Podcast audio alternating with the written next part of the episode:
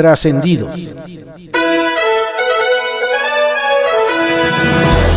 Continuamos con la audiosíntesis informativa de Adriano Ojeda Román, correspondiente hoy martes 2 de junio de 2020. Vamos con algunos trascendidos que se publican en periódicos de circulación nacional. Confidencial, que se publica en el periódico El Financiero. Las precauciones de la gira.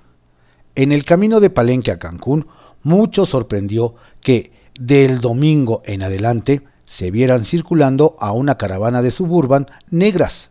Después se supo que era el convoy que llevaba al presidente López Obrador en su gira.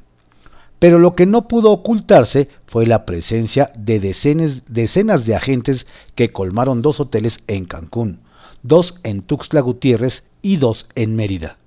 Todo un staff para cuidar al mandatario. Ya aunque se dijo que el Estado Mayor Presidencial ya no cuida al presidente, nos revelan de buena fuente que se trata de elementos de ese cuerpo, vestidos de civiles, y que han evitado que se concreten bloqueos de caminos por parte de pobladores en Yucatán y Chiapas. Cancún y su normalidad. En caso de haber viajado por avión al puerto de Cancún, el presidente López Obrador se habría encontrado con vuelos saturados en los que fue imposible mantener una sana distancia entre pasajeros. Así lo constataron reporteros que acudieron por su cuenta a la gira presidencial. Este lunes, cuando se dio la llamada nueva normalidad, pasillos y mostradores de ese aeropuerto, junto con bandas movilizadoras de equipaje, taxis y demás transportes, revivieron el típico punto de caos de inicio de temporada vacacional. Pero ahora debido a los muchos empleados del sector turístico que retomaron su actividad laboral en un puerto que hace 90 días fue parte de los primeros brotes de coronavirus en el país y que todavía hoy se encuentra bajo un supuesto semáforo rojo. Regaña Córdoba a diputados. Rodeado virtualmente de legisladores, el presidente del INEGI, Lorenzo Córdoba, les dijo que ya no hay tiempo para reformas electorales en materia de reelección con paridad de género, porque los propios diputados no hicieron la tarea. Criticó que pasó lo que no se quería, no hay ley reglamentaria. No obstante, las normas las pondrá el INE, y aunque no era lo ideal, no será la primera vez que el instituto lo haga. Apenas la semana pasada, también la titular de gobernación, Olga Sánchez Cordero, en el mismo foro virtual, dijo que esas reformas de género debían estar antes de septiembre y por la contingencia sanitaria se veía ya difícil. Dos millones de empleos de fantasía en Morena. No le, creyeron, pero muy optimista, la secretaria del Trabajo, Luisa María Alcalde, aseguró a diputados que si se suma el número de beneficiados de los programas del bienestar, los de infraestructura y las contrataciones del servicio público adicionales, se puede hablar de la generación de más de 2 millones de empleos en el periodo de abril a diciembre de 2020.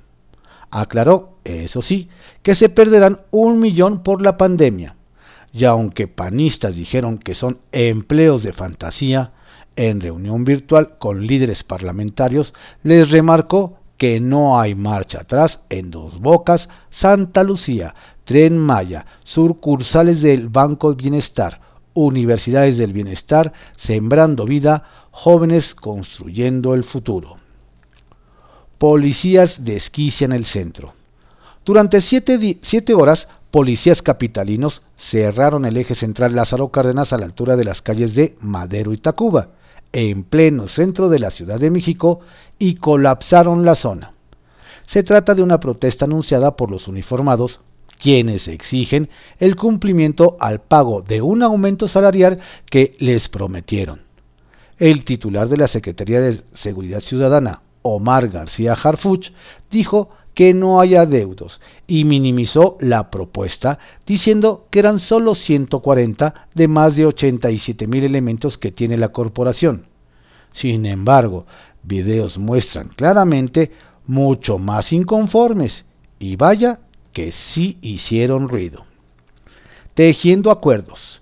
El líder de Morena en el Senado, Ricardo Monreal, trabaja en la construcción de acuerdos con las fuerzas del bloque de contención conformados por las bancadas del PAN, PRI, PRD y MC, con el objetivo de alcanzar un consenso para abrir un periodo extraordinario en la tercera semana de junio con el objetivo de aprobar las leyes pendientes para echar a andar el TEMEC, cuya implementación arranca el primero de julio. Redes de Poder, que se publica en Reporte Índigo. Manotazo de Bonilla. En Baja California, la filtración de una presunta iniciativa para recortar el periodo de la próxima gubernatura a tres años en lugar de seis volvió a encender la escena política en la entidad y todas las miradas apuntaron al gobernador Jaime Bonilla aunque el secretario general de gobierno, Amador Rodríguez, señaló que el documento era falso, la diputada Montserrat Caballero sí confirmó a medios locales que aún está evaluando si presenta o no la iniciativa. La justificación es empatar la próxima elección a la gubernatura con la presidencial en 2024. Y nos comentan que la mano de Bonilla es la que está detrás de la misma, en un intento de controlar su sucesión. Veremos cómo responden sus propios compañeros de partido, sobre todo los que se preparan para anotarse a la contienda. Ahora sí, transparencia. Apenas unos días después de la polémica por un posible conflicto de intereses en la adjudicación de contratos para la refinería de Dos Bocas en Tabasco, la Secretaría de Energía, la Auditoría Superior de la Federación y representantes de la filial de Pemex Transformación Industrial firmaron un convenio para que la Auditoría Superior revise de manera adelantada lo, concerniente dentro de su competencia respecto a la obra de infraestructura. Siempre es positivo que las dependencias tengan apertura para ser fiscalizadas, pero ¿habrían sido igual de proactivos de no haberse presentado los últimos cuestionamientos? Líder en violencia. Los datos presentados por el Consejo Ciudadano para la Seguridad Pública y la Justicia Penal dejan a nuestro país en una posición nada halagadora. De acuerdo con el ranking presentado por la organización que preside José Antonio Ortega, México concentra alrededor del 40% de las ciudades más violentas del mundo, 19 de un total de 50 con mayor índice de homicidios por cada 100.000 habitantes. Además, las cinco ciudades con mayor violencia son todas mexicanas. Tijuana, Baja California, Ciudad Juárez, Chihuahua, Uruapan, Michoacán, Irapuato, Guanajuato y Ciudad Obregón, Sonora. En estas entidades gobiernan distintas fuerzas políticas, por lo que el problema es generalizado. Templo Mayor, por Fray Bartolomé, que se publica en el periódico Reforma. El populismo los hace y ellos se juntan. Todo indica que en junio se reunirán Andrés Manuel López Obrador y Donald Trump en lo que sería el, el primer viaje al extranjero del presidente mexicano en el peor momento posible. El encuentro sería en plena contienda electoral y para AMLO sería como subirse al Titanic, pues Trump está en lo más bajo de su popularidad. Se ubica 10 puntos por detrás de Joe Biden y es el apestado internacional por el mal manejo de la pandemia. Por si fuera poco, al inquilino de la Casa Blanca en estos días se le está incendiando el país y él le echa más gasolina con su discurso autoritario y racista. Igual que hace cuatro años con Enrique Peña Nieto, un presidente mexicano le haría el caldo gordo a la campaña electoral de Donald Trump. Lo único bueno para el mexicano es que no tendrá que preocuparse por usar cubrebocas, ya que su amigo tampoco cree mucho en la ciencia Ahora no más falta saber si López Obrador viajará a Washington en el Jetta o si se llevará el carruaje de Benito Juárez. Hay quienes coleccionan carritos Hot Wheels. En cambio, Miguel Barbosa colecciona enemigos. en su afán por controlar la UAP, desde que asumió la gobernatura, le ha hecho la guerra al rector Alfonso Esparza Ortiz y ahora a su familia. Por increíble que parezca, la Secretaría de Planación y Finanzas de Puebla denunció a Luz Andrea Esparza Vargas, hija del rector, por supuestas discrepancias entre sus ingresos y egresos, de hace siete años. En todo el año la Unidad de Inteligencia Patrimonial y Económica no había abierto una sola investigación, hasta ahora. ¿Alguien cree que sea coincidencia? Cada vez queda más claro que el papel de Hugo López Gatel no era encabezar la lucha contra la pandemia, sino contra la transparencia. Y es que el vocero del gobierno federal lleva tres meses y diez mil fallecimientos cambiando una y otra vez las explicaciones, las versiones, las justificaciones. Cuando se necesitaban pruebas, el subsecretario dijo que no eran importantes. Cuando empezaron los contagios, dijo que no había que contarlos, sino solo estimarlos. Cuando urgían los tapabocas, dijo que no servían. Cuando se empezaron a registrar los muertos, dijo que serían pocos. Cuando se dispararon los contagios, dijo que el número era lo de menos. Y anoche salió con la novedad de que nunca dijo lo que siempre dijo, y entonces resulta que todavía no llegamos al pico de la pandemia, pero ya empezamos con la reapertura. Más que el de Hipócrates, pareciera que López Gatel hizo el juramento de Eurípides, por aquello de su gestión es una tragedia para la ciencia. Bajo reserva, que se publica en el periódico El Universal. Morena y PRI hacen cortocircuito. Nos dicen que quienes de plano no pueden hacer buena conexión ni ponerse de acuerdo en agenda son los senadores de Morena y el PRI, pese a que estos dos grupos parlamentarios en la Cámara Alta no se enfrentan abiertamente como lo hace la mayoría morenista con el PAN. Nos comentan que su conexión simplemente hace cortocircuito.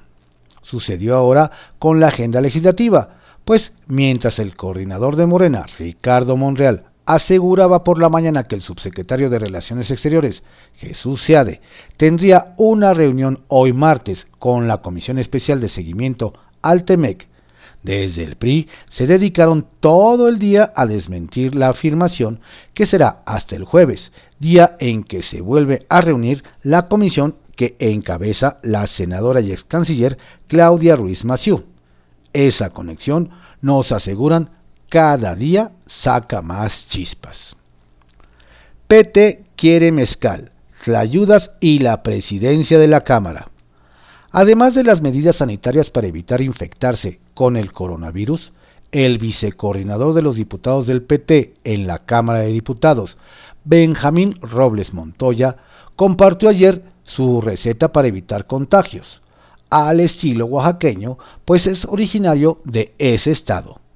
Planteó que además de limpieza de manos, lo hemos venido enfrentando con un caballito de mezcal en una mano y con una tlayuda en la otra, y con eso evitar tocarse la cara. Al parecer, con esa receta, el PT ha repelido el virus y, ha acercado diputados a sus filas. Cuatro llegaron a su bancada la semana pasada y como le platicamos en este espacio, ya está muy cerquita de arrebatarle al PRI la mesa directiva de la Cámara de Diputados en el último año de esta 64 legislatura. Ayer el legislador reconoció que el PT quiere ser tercera fuerza en San Lázaro y en ese caso exigir lo que dice el reglamento, es decir, la presidencia de la Cámara. Así que René Juárez y sus 46 diputados tricolores tienen algo más de qué preocuparse en estos tiempos de pandemia. Se mantienen recortes a centros de investigación. A pesar del anuncio de la directora del Consejo Nacional de Ciencia y Tecnología, María Elena Álvarez Builla, en el sentido de que CONACIT respaldará la conservación y protección de los fondos fiduciarios de sus 26 centros públicos de investigación, nos dicen que si se mantendrán los recortes al gasto operativo de acuerdo con la información que desde el viernes les hicieron llegar a sus investigadores y comunidades. En el Instituto Nacional de Ecología nos comentan que, por ejemplo, los laboratorios tendrán que cerrar y apagar equipo hasta agosto, y el gasto para mantenimiento de vehículos, compras de reactivos y viáticos correrá a cargo de quien quiera pagarlo, mientras que en el Instituto Nacional de Astrofísica se congelará la entrega de becas y no se aprobarán nuevos posgrados de Programa Nacional de Posgrados de Calidad. Así las cosas. Monreal no le pierde. Nos hacen ver que el que aprovecha cada segundo de los reflectores es el coordinador de Morena en el Senado, Ricardo Monreal. Don Ricardo no perdió el tiempo para impulsar la venta de su nuevo libro en la conferencia virtual de ayer. El senador se tomó los últimos minutos para proporcionar su publicación 28, Justicia Penal Adversarial. Es un libro que escribí hace varios meses. Hace tres meses lo concluí y estos meses de pandemia le di dos revisadas. Recientemente me lo mandó por Rúa, pero ya está a la venta y se los recomiendo, dijo. No le pierde don Ricardo, quien aprovecha para completar el gasto y nivelar la pobreza franciscana de la 4T. Kiosco, que se publica en el Universal. Lidian con efectos de pandemia y cobros de CFE. Desde Tamaulipas nos comentan que más de uno está que arde contra la Comisión Federal de Electricidad, pues ciudadanos, empresarios y hasta legisladores han denunciado que en plena contingencia sanitaria la población ha tenido que pagar recibos hasta tres veces más caros que antes, además de que a unos 12.000 usuarios les han cortado la luz. Nos detallan que en el Congreso local el PRI denunció varios cobros excesivos. El PAN está adoptando una propuesta del senador Ismael García Cabeza de Vaca para suspender el pago del servicio por tres meses, mientras que Movimiento Ciudadano advirtió que analizan interponer una demanda colectiva. Sin embargo, nos indican en Morena, nos dicen ni pío, por lo que el diputado federal Mario Alberto Ramos Tamés del PAN de plano les lanzó el reto. ¿Por qué no nos apoyan para bajar las tarifas de luz como ya se hizo en Tabasco? ¿Será que la CFE tiene consentidos? Ataja alcaldesa inconformidad. Otro que anda en las mismas padeciendo los altos cobros de la CFE en tiempos de pandemia es Sinaloa, donde nos platican la alcaldesa de Guasave, Aurelia Leal López, de Morena, tuvo que salir al quite por la inconformidad que está creciendo como una bola de nieve. Nos refieren que el cobro se triplicó por el tema del confinamiento a pesar del subsidio doméstico que da el gobierno del estado por lo que doña Aurelia acudió con el superintendente de la paraestatal, José de Jesús Salcido, para solicitarle que asuma una actitud flexible. Nos comentan que doña Aurelia consiguió que usuarios domésticos y de pequeños negocios tengan dos meses para cubrir sus adeudos y se revisen los criterios de cobro. Si bien dicen en el gremio de los abogados, más vale un mal arreglo que un buen pleito. De exgobernador a Nostradamus. Nos cuentan que en Tabasco el exgobernador Andrés Granier Melo, famoso en su sexenio por usar frecuentemente el fondén, ahora es señalado por andar agitando el avispero. Nos platican que en la cuenta oficial arroba confirmado tab, creada para desmentir información falsa, se exhibió un mensaje de don, Andrés donde alertaba que se inundaría el estado debido a la lluvia que ha caído en Guatemala y Chiapas, el cual fue desacreditado y a su autor por el sitio oficial. Nos dicen que casi inmediatamente fue la respuesta de don Andrés quien se deslindó, adjudicó su advertencia a una nota de un portal de Internet y de paso se ofendió por la referencia a su persona. Lo que menos necesita para sumar adeptos es difundir fake news, ¿no? Se le suman pendientes a fiscal. Desde Guanajuato nos platican que la recomendación de la CNDH movió el tapete en la Fiscalía General del Estado, pues mantiene aún bajo reserva las investigaciones por violencia sexual y física presuntamente ejercidas contra menores de la ciudad de los niños, de Salamanca, en las que no ejerció la acción penal y solo se citó al fundador de la institución, el sacerdote Pedro Gutiérrez Farías. Nos dicen que ahora todos esperan que responda el fiscal Carlos Amarripa desde su aislamiento, pues hay varias cuestiones por aclarar, como la integración de la carpeta desde la entonces Procuraduría, que estaba también bajo su cargo. Trascendió que se publica en el periódico Milenio.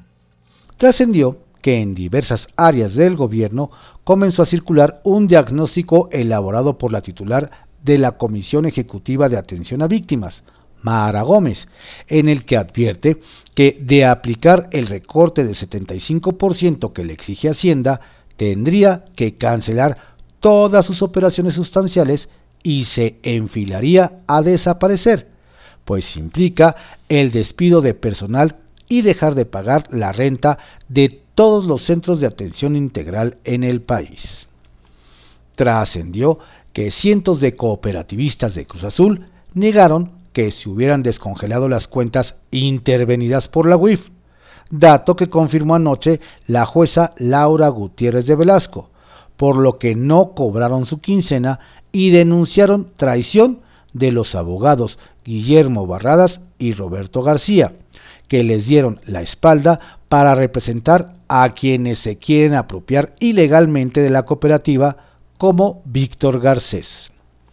Trascendió que otra curva que no logran aplanar, eh, aplanar es en el Congreso de la Ciudad de México, donde no para la grilla de la coordinadora de Morena, Marta Ávila Ventura, contra su homóloga del Verde, Alessandra Rojo de la Vega, cuyos cercanos aseguran que la primera quiere cerrar el camino político ¿Será que se acabó el romance de esos partidos en la capital?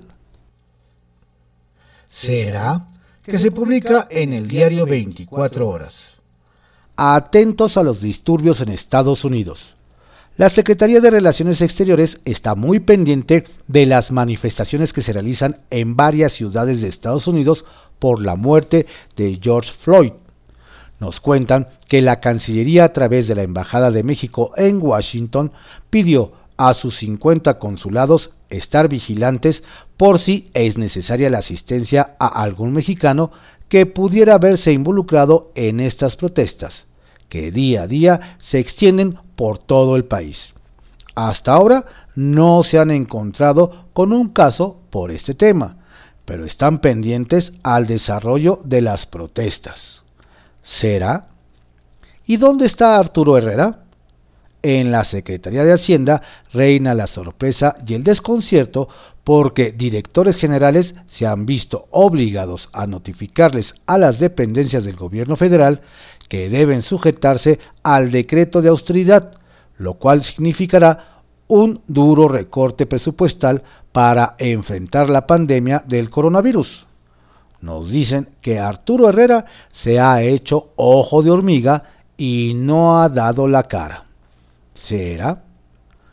Panorama claro en el Estado de México. Quien tiene claras las prioridades es el gobernador del Estado de México, Alfredo del Mazo, que ya aplica un plan de regreso ordenado y seguro a las actividades productivas, luego de que las autoridades federales declararon el fin de la Jornada Nacional de Sana Distancia y con ello el inicio de la nueva normalidad. El territorio mexiquense se encuentra en color rojo, por lo que el llamado es a mantenerse en casa. No obstante, nos cuentan que el incremento en la movilidad en las calles del Estado de México este lunes se debe al traslado hacia la Ciudad de México para reanudar actividades esenciales. ¿Será? Y también en Sonora. Muy claros el mensaje y la estrategia de la gobernadora de Sonora, Claudia Pavlovich, para la reapertura de las industrias esenciales, poniendo énfasis en la salud de los trabajadores. Ante los contagios del coronavirus, la sonorense dijo, la sonorense dijo que la contingencia por la pandemia no se ha terminado y se encuentra en un nivel de peligrosidad preocupante en Sonora. Por eso, las medidas para protegerte y protegernos deben mantenerse y en este contexto se creó una guía aprobada por el Consejo Estatal de Seguridad, que contempla la aplicación de pruebas al 5% de la planta laboral que cuenta con más de 250 trabajadores, así como el uso de cubrebocas y otorgar transporte de su casa al trabajo y del trabajo a su casa, entre otras medidas. ¿Se sumarán otros gobernadores? ¿Será? Universidad SA. En los últimos 10 años, el patronato de la Universidad Autónoma del Estado de Hidalgo, que preside Gerardo Sosa Castellán, pasó de aportar con su empresa 3% de los recursos totales de la institución hasta 23% en la actualidad, algo así como unos 750 millones de pesos anuales. Lo interesante sería saber en cuanto se han incrementado las ganancias de sus socios privados. Por ejemplo, las de Óscar Pacheco Medina, flamante contratista de la Universidad Autónoma del Estado de Hidalgo, a través de la empresa constructora OSPAME SADCB, y quien además de accionista tiene los derechos de operación de la gasolinera Servigarza UAEH. Dicen que además tiene algunas empresas de construcción a las que seguro les va muy bien. ¿Será?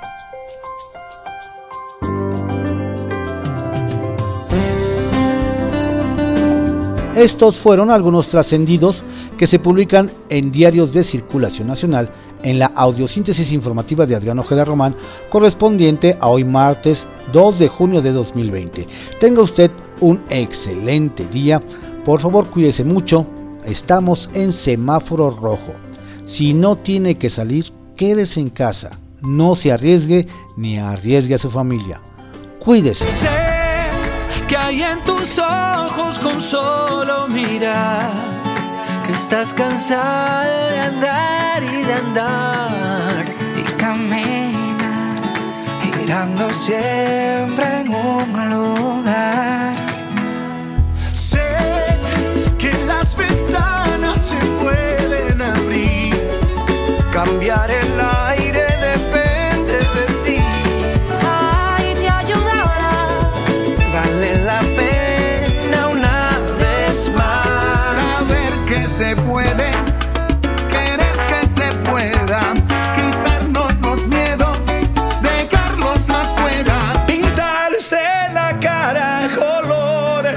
在等待。